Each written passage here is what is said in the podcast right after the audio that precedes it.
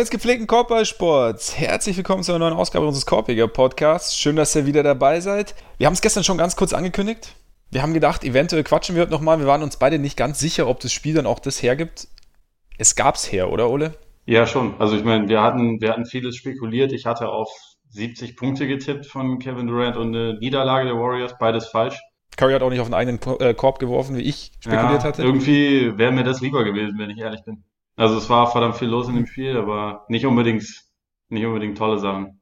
Oder beziehungsweise schon nee. auch, aber sie wurden halt total überschattet. Der Worst Case ist so halt eingetreten, ne? Also es sah, sah nicht wirklich gut aus. Also jetzt haben wir ja die Situation, dass Bob Myers, der GM oder der, der President of Basketball Operations der Warriors schon bestätigt hat, dass er eine Verletzung an der Achillessehne hat. Woj hat auch schon getwittert, dass es, dass sie befürchten, dass die Achillessehne gerissen ist ich bin jetzt kein Arzt, aber hast du dieses, hast du dieses eine Video gesehen, das so ein bisschen rangezoomt hat? Ja, leider, hatte? ja. Also da, da, das wollte ich ja, ne? auch gerade ansprechen, weil da sieht man ja schon, dass da etwas poppt. Also dass das nicht äh, eine Stauchung oder oder ein äh, Pferdekuss oder irgendwas ist, sondern dass da halt einfach leider was auseinandergerissen ist, was nicht auseinanderreißen sollte. Ja, es bewegte sich im Muskel irgendwas, wovon man als Laie ausgeht, dass es sich nicht bewegen sollte. Ne? Ja. Irgendwie.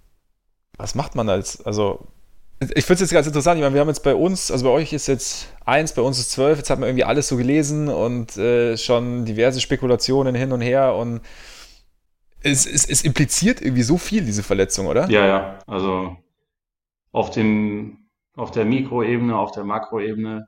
Ich, ich, also ich, ich tue mich da ein bisschen, bisschen schwer damit, muss ich sagen, weil in dem Moment, wo das passiert, sollte man vielleicht als erstes auch irgendwie kurz so denkt, okay, das ist jetzt erstmal primär für ihn richtig scheiße. Absolut. letztendlich nicht entscheidend, wie diese Serie ausgeht. Die Knicks sind gerade nicht so absolut wichtig. Völlig egal, was mit den Knicks passiert. Also das sollte grundsätzlich immer die, das Mantra sein, dass egal ist, was mit denen passiert. Ja, es, es sollte eigentlich den meisten Leuten jetzt gerade nicht, nicht als in erster Linie wichtig sein, wer Schuld hat. Das sieht man ja auch ganz viel, dass das halt jetzt gerade verhandelt mhm. wird. Ja, was das irgendwie für die Offseason bedeutet, weil in erster Linie bedeutet das jetzt erstmal so, dass einer der wahrscheinlich irgendwie 15 bis 20 äh, NBA, äh, besten NBA-Spieler aller Zeiten mit jetzt 30 eine, äh, anscheinend eine Verletzung erlitten hat, die halt alles komplett verändern kann. Und er hätte noch ziemlich viele gute Jahre gehabt, kann man sich sicher sein. Und deswegen ist es halt einfach unfassbar bitter erstmal im ersten Schritt. Hat er vielleicht ja. auch noch. Ich will die Hoffnung auch, sollte, sollte sich die, die Befürchtung, sollten sich die Befürchtungen bewahrheiten, will ich die Hoffnung nicht aufgeben, dass da trotzdem noch einige gute Jahre drin sind. Also mit Achillessehnenriss kann man davon ausgehen, dass er wahrscheinlich nächste Saison nicht wirklich spielen wird. Aber klar, du hast schon recht. Also ich meine, es ist natürlich für ihn jetzt in der Situation, und es geht, glaube ich, gar nicht darum, dass er jetzt äh, irgendwie einen neuen Vertrag im Sommer unterschreiben wollte. Das ist, glaube ich, in dem Fall auch erstmal sekundär, weil unterkommen wird er auf jeden Fall irgendwo. Es geht, glaube ich, einfach ja, darum. sogar noch auch eine und ich mein, Spieleroption, aber so dieses Geldargument genau. zieht bei jemandem wie Durant nicht. Das ist halt, also nee. schon gar nicht. Eben, und ich meine, da sind wir, finde ich, für mich auch an dem Punkt, er betont ja selber immer wieder, er möchte einfach Basketball spielen. Und ich glaube, das ist auch tatsächlich der Punkt bei der ganzen Geschichte. Also, äh, glaube ich, alle, die da oben sind, ähm, lieben diesen Sport tatsächlich, so, so abgedroschen es auch immer klingt. Und da ist es natürlich bitter, wenn du jetzt, gerade auch mit 30, wie du sagst, es ist natürlich dann, ich kenne das ja selber, man erholt sich nicht mehr ganz so schnell. Ähm, auch, auch für mich als ja, ja, Selbst jemand, der mal die höchsten Höhen erreicht hat, wie Max Marbeiter. Ja. Ja, genau. Wenn ich mir den kleinen C zähre, dann dauert es schon mal seine ja. acht Wochen.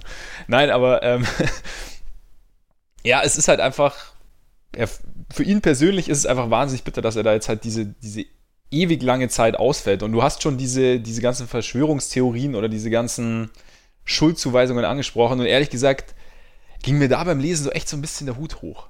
Also, weil ich mir echt gedacht habe, Leute, was, also was, auf welcher Basis passiert denn das Ganze? Also, ich, für mich passiert es auf reiner Spekulation. Also, es gibt keinen, es gibt keinen Anhaltspunkt. Und ich stelle mir halt bei so einer Sache immer die Frage, weshalb wir ohne irgendwelches medizinisches Wissen, ohne wirklich zu wissen, was, was er wirklich hat, eher daran glauben, dass da irgendwie, dass sie bereit waren bei einer Verletzung an der unteren Wade, was ja schon in Achillessehnenbereichen ist, weshalb wir davon ausgehen, dass, dass man da ein erhöhtes Risiko eingeht oder weshalb wir davon ausgehen wollen, anstatt dass wir einfach glauben, okay, ähm, es war grünes Licht und es ist dann halt einfach passiert. Und ich meine, man muss dazu sagen, er hat ja auch keine Minutes Restriction, haben sie ja nochmal ja. betont. Das heißt, wenn irgendwie eine Gefahr bestanden hätte, in meinen Augen zumindest, wäre ich davon ausgegangen, dass, dass man sagt, okay, hey, 25, 30 Minuten maximal. Aber so, ich weiß nicht. Oder? Mm, ja, also ich, ich sehe es ähnlich oder beziehungsweise was ich sagen würde, ich, ich glaube, dass es absolut möglich ist und ich glaube auch, dass es passiert ist, dass sie einen Fehler gemacht haben, alle zusammen, nicht ein Mensch, sondern dass da einfach eine Fehlkalkulation Kann stattgefunden hat. Also ich glaube, sie haben es einfach ja vielleicht unterschätzt, wie viel größer die Belastung dann ist in so einem Finals-Spiel. Kein Plan und vielleicht war es auch einfach eine Freak-Injury. Das Ding ist, wir oder beziehungsweise i25-Account at Twitter hat wahrscheinlich nicht ein, äh, mehr Expertise dafür als die zehn Ärzte oder was auch immer, die Durant untersucht haben und ihm letztendlich irgendwann diese Freigabe gegeben haben. Und es war nicht die Entscheidung von einem Menschen, es war auch nicht ein äh, Bob Myers, der jetzt dann sagt, ja, wenn ihr jemandem die Schuld geben wollt, gebt mir die Schuld, der sich irgendwie dahin gesagt hat, so, Kevin, heute spielst du und der in den Spielen davor immer gesagt hat, nee, komm, du bist noch nicht so weit. Das, ja. das ist ja ein fluider Prozess. Das ist ja nicht äh, ein Mensch trifft diese Entscheidung und davon hängt dann alles ab, sondern es wird ja in einem in einem Kollektiv getroffen und man, ich glaube nicht, dass sie sich diese Entscheidung leicht gemacht haben. Ich meine, es war vor über einem Monat, haben sie keine Timeline oder irgendwas herausgegeben für diese Verletzung, sondern haben halt gesagt, ja, wird immer mal wieder neu unter, untersucht und wir schauen dann mal weiter. Und sie haben sich ja, also, wenn man halt mal anschaut, wie über die letzten Wochen immer wieder dann irgendwie auch so durchsickerte oder, oder lanciert wurde von wegen, der und der ist frustriert, weil Durant noch nicht spielt und langsam werden die Leute ungeduldig und bla bla bla das ist ja nicht irgendwie ein Prozess, der jetzt irgendwie so von heute auf gleich so, heute spielst du, so, der also komplett ohne gründliche Untersuchung gemacht wurde. Es ist vielleicht trotzdem falsch gelaufen oder, also, ich würde sagen, natürlich ist es wahrscheinlich falsch gelaufen und vielleicht haben sie da das Risiko unterschätzt. Nur jemand ohne medizinische Expertise auf Twitter weiß es im Zweifel nicht unbedingt besser als die Fachärzte, die sie dafür halt konsultiert haben oder beziehungsweise die bei ihnen arbeiten. Zumal, wenn er wirklich nur Fernsehbilder sieht und nur irgendwie vom Hören sagen, wir wissen ja nicht mehr, was die Verletzung vorher genau war. Ja. Und ich meine, wie du sagst, sie, sie haben das Risiko vielleicht unterschätzt, aber du hast, also am Anfang haben wir gesagt, es ist halt mit einer der miesesten Verletzungen, die du im, im Basketball haben kannst. Das ist eine der Verletzungen, die Karrieren wahrscheinlich mit am nachhaltigsten beeinflusst hat. Und da bin ich auch an dem Punkt, wo ich mir dann denke, ja, es, was du auch gerade sagst, dass das durchgesickert ist, dass einige frustriert sind, dass er noch nicht spielt, dass die Warriors ihn so ein bisschen gepusht haben. Wenn ein Risiko, also wenn, klar, falsche, falsche Einschätzungen können vorkommen, aber wenn irgendwie jemand gedacht hat, dass ein Risiko besteht, dass, dass Kevin Durant sich die Achillessehne reißt, bin ich mir relativ sicher, dass niemand sagt, okay, ich, er spielt trotzdem. Einfach weil, weil die, die Auswirkung viel zu groß ist. Beziehungsweise, das heißt, ich bin mir relativ sicher, aber ich stelle es doch sehr, sehr in Frage. Und, ich, und es ist für mich unwahrscheinlicher, als dass äh, die Warriors äh, sagen, Kevin, du spielst, egal was los ist, wir brauchen dich jetzt, wir müssen, und wenn es nur für 10 Minuten ist und du uns äh, drei Dreier äh, irgendwie schenkst und ein bisschen Spacing und wir besser in Rhythmus kommen. Also, das ist es in meinen Augen einfach alles nicht wert. Und ich frage mich halt nur, also, wie, weshalb wollen wir eher weshalb, oder was heißt wir, weshalb tendieren so viele Leute eher dazu, anzunehmen, dass man sich des Risikos bewusst war und ihn trotzdem spielen lassen wollte, nur weil man äh, gesehen hat, dass einem die Fälle davon schwimmen. Was, was verleitet einen zu der Annahme, wenn man jetzt gleichzeitig diese Katastrophenszenarien an die Wand malt, von wegen Karriere, bla bla bla. Also es, es passt für mich nicht zusammen irgendwie. Ja, ich glaube, weil es halt immer einen Entschuldigen geben muss. Also ich glaube auch, dass ja, aber muss es das wirklich? Nein, aber, aber also ich weiß, was wenn du meinst. wir es auf, ja. Äh, auf Kurznachrichten äh, bei Social Media oder auch äh, viele Kolumnen oder so herunterbrechen, meistens muss halt irgendwie jemand identifiziert werden, den man irgendwie kritisieren kann. Und auch, ups, ich glaube relativ viele, sorry, mir ist gerade ein Kuli runter. ähm, ich glaube, dass relativ viele der Leute, die in den letzten Tagen gesagt haben, ja, hier Durant, der kann, könnte doch bestimmt wieder spielen und der chillt nur, damit er nächstes Jahr, also damit er im Sommer dann halt einfach ja. ganz entspannt woanders hingehen kann, der hat keinen Bock mehr. Dass viele von genau den Leuten jetzt sagen, oh, die Warriors, wie konnten die das nur riskieren? Frechheit, unfassbar. Man muss halt in erster Linie immer schnell irgendwas irgendwo raushauen können. Das ist, das ist auch was, was mir wirklich richtig auf die Nerven geht. Also in so, im Zuge genau. von so einer Situation, wo, wie gesagt, meiner Meinung nach sollte nicht die erste oder auch nicht der zweite Gedanke sein, so von wegen, wem können wir jetzt dafür die Schuld geben, wer hat hier Scheiße gebaut, sondern vielleicht einfach mal feststellen, verdammt, das ist jetzt erstmal richtig krass bitter. Und dann kann man irgendwie weiterschauen. Und also ich bin jetzt auch noch nicht bereit, irgendwie heute mir dann 400 Gedanken zu machen, was bedeutet das für die Knicks, was bedeutet das für die Nets, wechselt Kyrie jetzt vielleicht doch woanders hin oder das ist mir heute vollkommen egal. Wir können da gerne irgendwie, wenn die Serie rum ist und man eine genaue Diagnose hat und so, da können wir mit dem Kram gern wieder anfangen. Aber also, dass das jetzt heute bei, bei einigen Leuten so im Vordergrund steht, das finde ich ehrlich gesagt ein bisschen pervers. Ja, Brian Windhorst hat ja direkt irgendwie auch gesagt, äh, das schmeißt die ganze NBA durcheinander. Und er, er, also er wird wahrscheinlich auch damit recht haben, nur es ist, ja, es ist, ist im ersten Schritt nicht das Wichtigste, finde ich. Nee, im ersten Schritt ist äh, eigentlich nur Kevin Durant das Wichtigste. Und im, im, zweiten Schritt hätten wir dann ja sogar auch noch eine laufende Serie, über die wir reden können. Das würde auch noch Theoretisch. auch, auch die beeinflusst diese, diese Geschichte ziemlich unmittelbar ich finde so, wie gesagt, ich finde an der Stelle ist auch, was mich fast noch mehr stört, als die Leute, die jetzt sagen, hey, äh, irgendwie da, da hängt noch mehr dran, als jetzt die Verletzung an sich, als jetzt die Serie, ist halt dieses, äh, ich, ich, ich muss jetzt zwingend einen Schuldigen suchen. Das, weil, weil wir können, wir, es ist ein Stochern im Nebel. Es gibt, also, vielleicht gibt es auch in dem Sinne keinen explizit Schuldigen. Also vielleicht ist es einfach, klar war er, war er vorher angeschlagen, aber niemand kann aus der Distanz irgendwie richtig einschätzen, was da passiert ist. Und wenn diverse, wenn diverse Ärzte grünes Licht geben, zumindest in meinen Augen, ja, muss da, kann ich da nicht, kann ich da nicht äh, sagen, okay, Freunde, äh, Steve Kerr darf ihn nicht spielen lassen, ähm, die Warriors dürfen ihn nicht spielen lassen, weiß ich nicht, passt für mich nicht zusammen. Ich habe noch einen ganz interessanten Tweet gesehen, wenn wir jetzt, wenn wir uns jetzt aufregen, dass Durant gespielt hat, beziehungsweise wenn wir die Schuld bei den Warriors suchen, dann müssen wir natürlich auch in Frage stellen, ob Kawhi äh, weiterspielen sollte. Ja.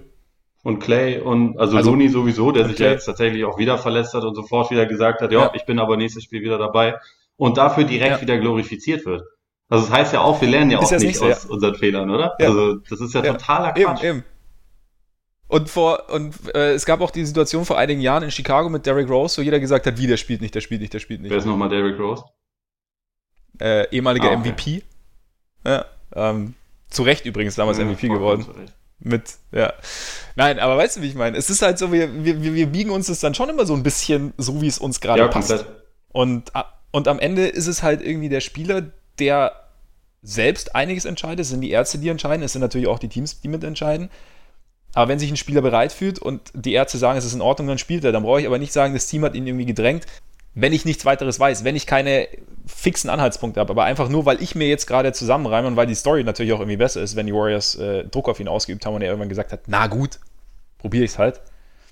Finde ich, find ich fragwürdig. Finde ich auch, wie gesagt, finde ich auch irgendwie deutlich fragwürdiger oder noch mal ein Stück fragwürdiger, als zu sagen, ja, es ähm, hat ja, total, Auswirkungen über Total, weil das, das, das, also. äh, das kann man wissen. Also beziehungsweise das weiß man, dass es so ja. ist.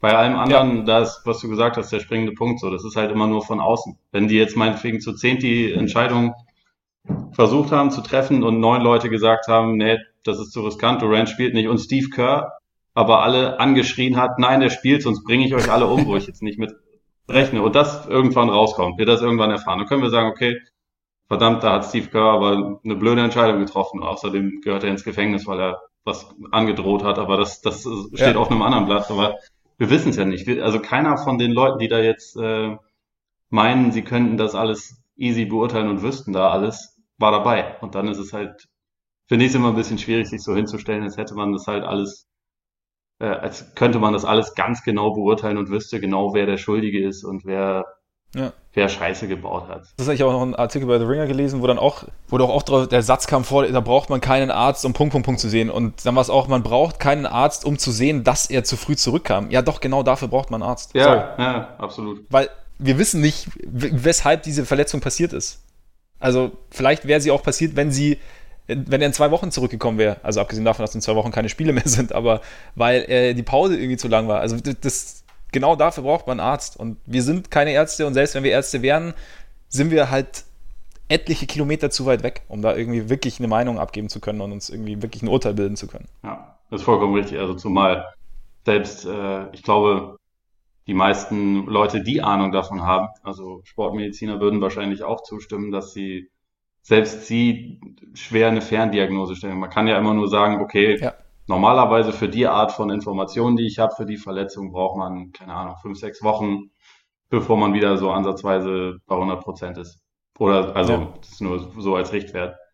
Ähm, aber jeder Patient und jedes Bein und jede, jede Sehne und jeder Muskel und so sind halt individuell. Das heißt, wenn man, wenn man es nicht selber untersucht hat, da kann man ja letztendlich, man kann dann sehr informiert wahrscheinlich spekulieren, aber man kann halt nicht sagen, okay, so und so muss es sein und alles andere ist falsch. Und dieses, dieses hundertprozentige, beziehungsweise dieses schwarz-weiß äh, Gerede mag ich einfach nicht. Also ich finde es auch der Situation einfach nicht angemessen. Es funktioniert für mich auch in der Situation einfach nicht. Ja, weil ich meine, auch selbst, wir kennen ja die, die Erstdiagnose nicht mal richtig. Ja. Also es war Car Strain, glaube ich, aber ich meine, das kann diverse Härtegrade haben. Also da. Was hältst du? Wie hast du die, die, die Reaktion in der Halle empfunden, um das auch noch ganz kurz abzuhaken? Boah, ja, also ich glaube, da kann man wenig, da geht's ja nicht zu diskutieren, das war halt einfach unter, äh, unter aller Sau, aber es war dann, finde ich, sehr gut und wichtig, wie schnell Lowry und Green da reagiert haben und ja. so ein bisschen ja. dafür gesorgt haben und dass dann irgendwie die ganze Halle KD, KD gerufen hat, fand ich, fand ich schon gut. Also da würde ich deswegen dann auch nicht auch irgendwie so Raptors-Fans verteufeln wollen, weil es waren halt letztendlich dann einige Vollidioten, die das, äh, ja, die hoffentlich auch dann von den anderen Leuten, die da so waren, ein bisschen äh, zu verstehen äh, gekriegt bekommen haben, dass das dass das so nicht geht. Ja, es ist halt einfach ein bisschen übergekippt. Ich glaube, auch da ist es so ein bisschen, kann man gern so ein bisschen differenzieren einfach. Also ja, also die, die, die erste Reaktion, auch die fand ich schon auch relativ laut, war, geht, geht gar nicht. Dann auch, dass die Spieler schnell reagiert haben, fand ich extrem gut. Ich fand auch danach, hat man so gemerkt, also es war dann schon sehr still in der Halle, natürlich sicherlich auch wegen der Reaktion. Ich habe es dann aber für mich auch so ein bisschen interpretiert, so, somit wieder zum Interpretieren, dass sie vielleicht auch ein bisschen erschrocken über sich selber waren, dass sie sich da erst so kurz gefreut haben, dass er jetzt raus ist und dann äh, er da irgendwie in, in, den Kabinengang irgendwie geführt werden muss. Also war dann so, sogar so zwei Minuten, die dann relativ still waren ja. danach. Entspricht mhm. eigentlich nicht dem, was man über äh, Leute aus Kanada so denkt. Dass sie. Solche Arschlöcher sind. Sie gelten noch als extrem freundlich und höflich. Das stimmt, das stimmt, ja. Dass sie sich immer entschuldigen, selbst wenn du ihnen auf den Fuß ja. steigst. Was dir übrigens in der Londoner U-Bahn auch passieren kann. Echt? Tatsächlich, ja. Hier wird sich auch sehr, sehr gern und sehr, sehr viel entschuldigt. Auch wenn du jemanden anrempelst, kann er auch sagen, ah, ah, I'm sorry. Ja. Passt zu mir ganz gut, weil ich entschuldige mich auch sehr oft. Also von daher fühle ich mich. Ja, ich bin da eigentlich auch immer eher höflich. Also ich war tatsächlich einmal in Toronto, da, da wollte mir dann jemand einen Donut anbieten, als ich ihn geschubst habe. so gehört sich ja. eigentlich auch. Ich meine, es de deeskaliert ja. er sofort. Ich war, dann, ich war dann auch wieder ruhig danach. Ja. Ja, so ein Donut bringt einen schnell runter. Nee, aber ich glaube auch, wie gesagt, ich, es war vielleicht so ein bisschen im, ja, in der Hitze des Moments und dann, wie gesagt, ich hatte so den Eindruck, oder wie gesagt, ich habe es dann für mich mir so ein bisschen zusammengereimt, dass es, ähm, dass vielleicht mal echt so ein bisschen erschrocken war und dann erstmal sich wieder sammeln musste und dann, dann ging es irgendwie weiter.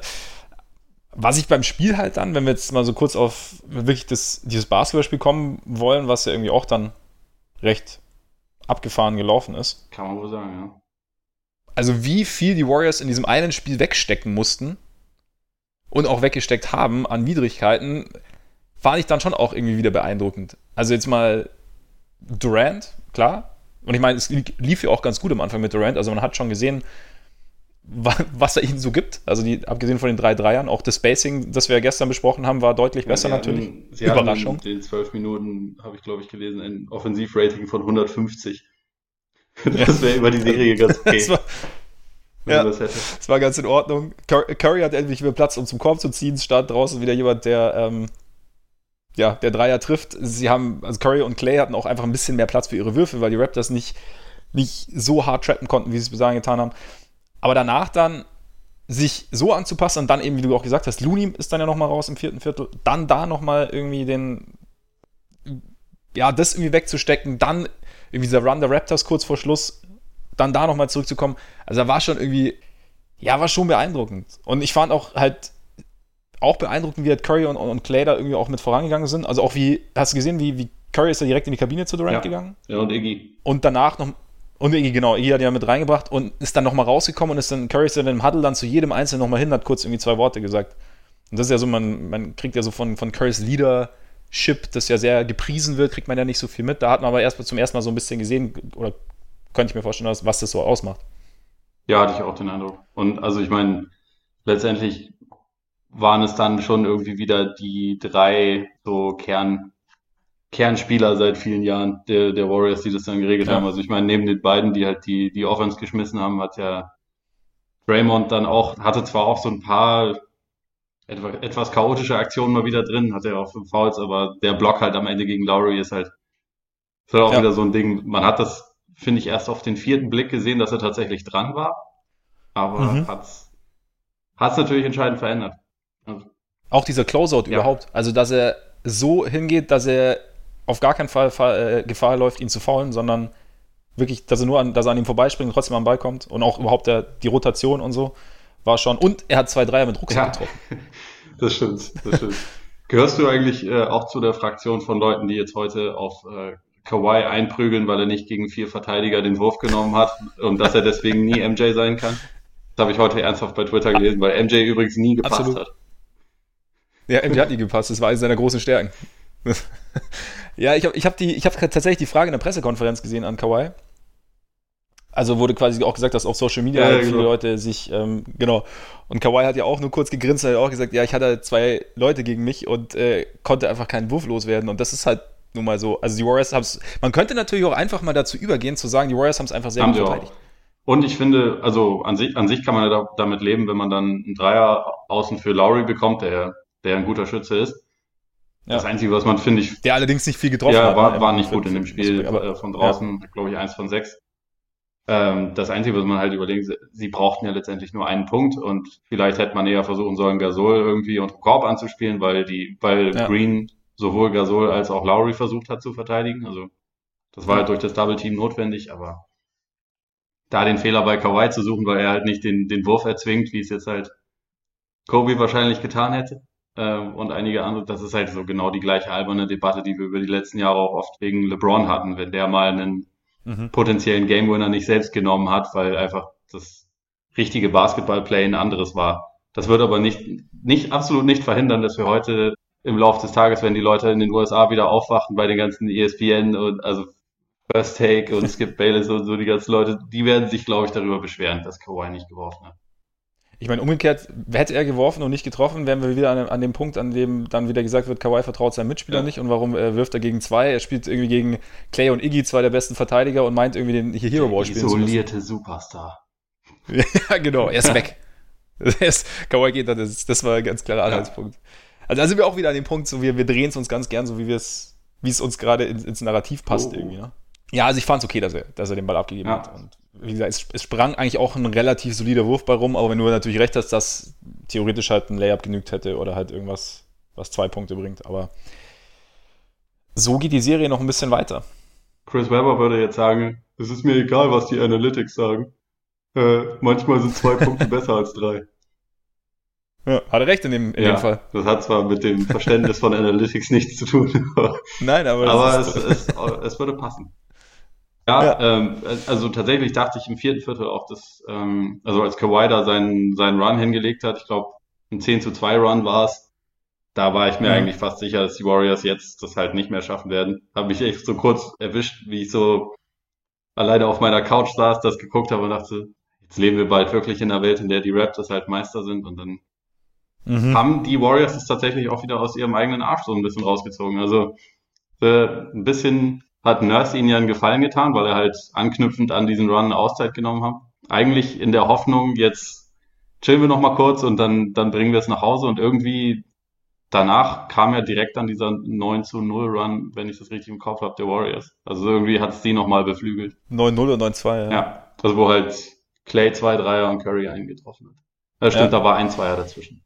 Wobei, ja, also ich meine, die Zeitpunkt dieses Timeouts hat mich jetzt auch überrascht. Achso, ich wollte, ich wollte das jetzt aber gar nicht irgendwie dramatisch kritisieren. Ich, ich, ich fand so, die ja, Entscheidung nee, das war ja auch, Nee, weil ich habe genau, aber das war auch, das war irgendwie auch eins der großen, eine der großen Diskussionen, hatte ich so den Eindruck nach, nach dem Spiel, äh, warum er da den, ich habe auch, warum er da als Timeout nimmt und er hätte ihn irgendwie so ein bisschen damit die Championship versaut. Also ich meine, also A, finde ich, können wir davon ausgehen, dass äh, Steve Kerr wahrscheinlich, hätte Nick Nurse dieses Timeout nicht genommen, relativ bald auch ein Timeout genommen hätte. Wäre natürlich dann wieder, da wär, hätten wahrscheinlich andere Dinge angeknüpft, aber trotzdem der war, es hätte so oder so irgendwann eine, eine, zwei Minuten, wobei eigentlich mittlerweile während der Finals, glaube ich, eher dreieinhalb Minuten Pause. Also es sind, so. glaube ich, fast immer ungefähr dreieinhalb, ja. Beim League Pass hat man das immer ganz schön, wenn man seine eine Minute vorspult und das eigentlich zweimal tun sollte.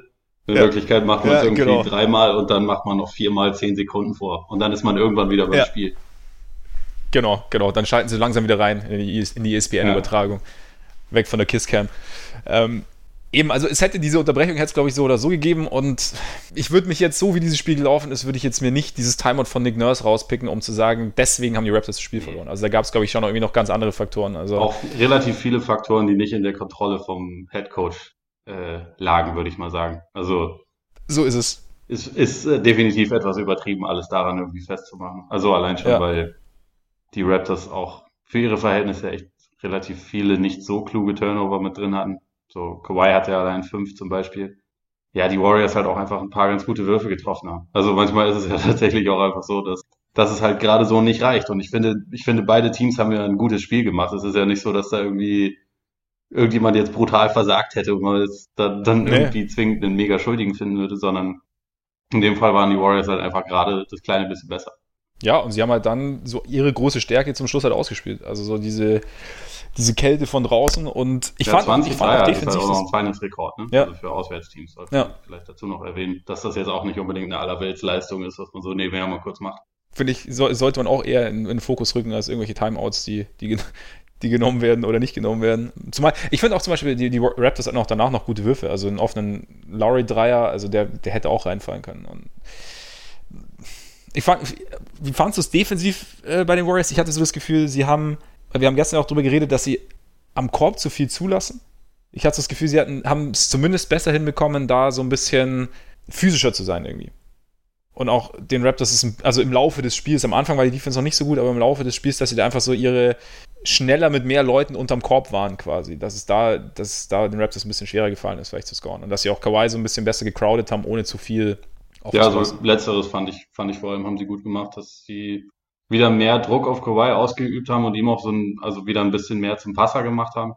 Ähm, also mhm. er hatte auch sechs Assists, aber wie gesagt auch fünf, fünf Turnover und hat wenige Würfe bekommen, die er sonst einfach manchmal nur dadurch bekommt, dass er eine gute Fußarbeit hat und einfach clever ist und weiß, wo er zu stehen ist. Also diesmal ja. musste er also für die Würfe, die er bekommen hat, schon, glaube ich, mehr arbeiten, als er das normalerweise tut. Also das haben sie gut gemacht und ich glaube aber dazu auch, oder beziehungsweise ich bin mir auch relativ sicher, dass die Raptors halt schon auch wieder einfach einige offene Würfe dann liegen lassen haben. Und das, dann, dann sieht die Warriors Defense Klar. immer besser aus. Also ja. sie haben das vielleicht äh, auch wieder ein kleines bisschen besser oder disziplinierter so umgesetzt, dass sie halt von den Schützen, von denen man aushelfen kann, aushelfen. Also zum Beispiel mhm. Siakam stand wieder komplett, komplett blank an der Dreierlinie ja, meistens stimmt. und äh, in diesem Spiel auch Danny Green, der halt auch 0 von 4 getroffen hat, aber ja, im nächsten Spiel fallen dann halt vielleicht zwei davon rein und, das, und dann haben wir wieder ein ganz anderes Resultat, deswegen. Ja, Danny Green ist immer ein bisschen kompliziert. Danny Green ist so dermaßen lassen, oder nicht. Das macht einen wahnsinnig. Ja. Aber Siakam ja auch. Also, der hat Spiele, in denen er den aus der Ecke irgendwie mit absolutem Selbstverständnis nimmt und der, der fällt dann auch rein und dann attackiert er auch mehr und hat irgendwie mehr Raum und dann ist er einfach offensiv eine richtige Waffe.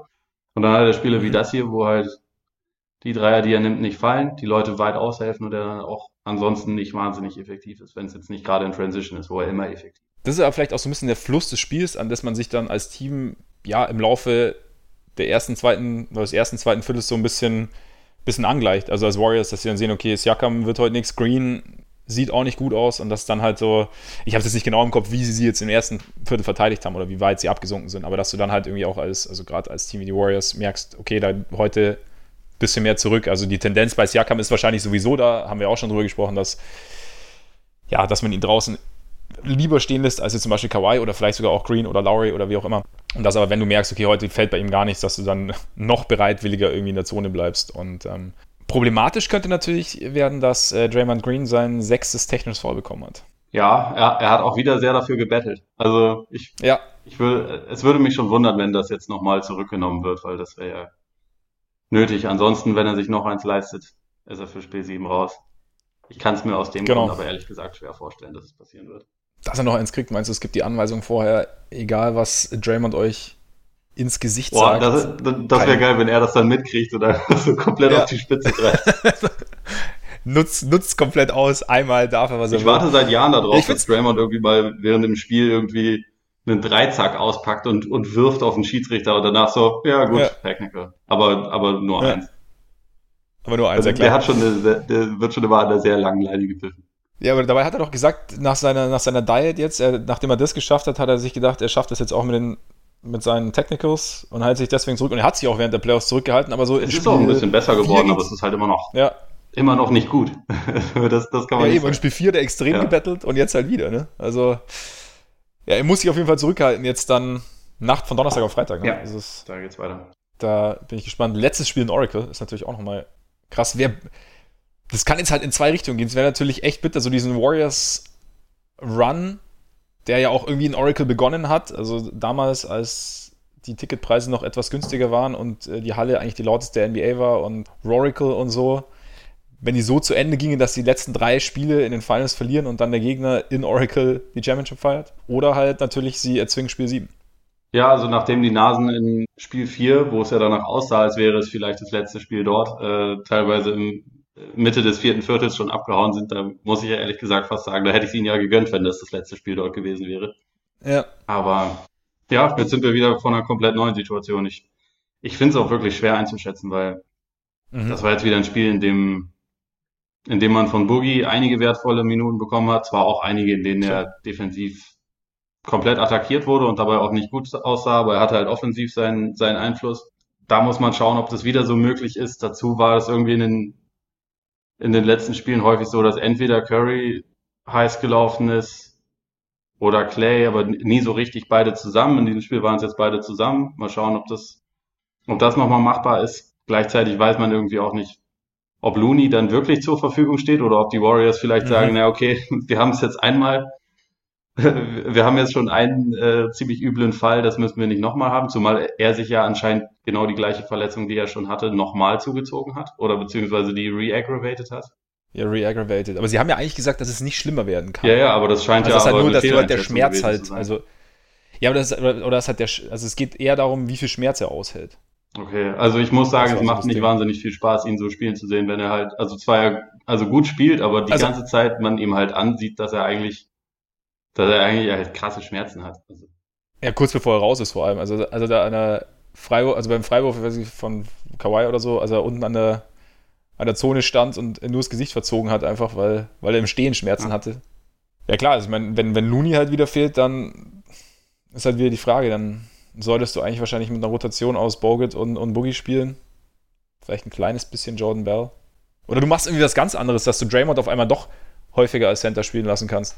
Was ja sehr, sehr wenig passiert ist in der Serie bis jetzt. ja, das wäre ein bisschen besser gewesen, wenn dieser Durant da gewesen wäre. Dann wäre das nämlich etwas einfacher möglich, weil Das, das war der Plan wahrscheinlich. die anderen Forwards, die man so hat, äh, nominell sind halt meistens nicht äh, 2,20 Meter lang und können den Ring beschützen, wie, wie Durant, was halt schon relativ praktisch Ja. ist. Und diesen, in Anführungszeichen, kleinen Lineups, die gar nicht so klein sind. Das, das kann halt Ja, keiner stimmt. von den anderen ansatzweise so spielen. Ich kann es auch nicht einschätzen. Also, die Raptors wirken immer noch irgendwie stärker, gefestigter, auch wenn sie dieses Spiel halt verloren haben.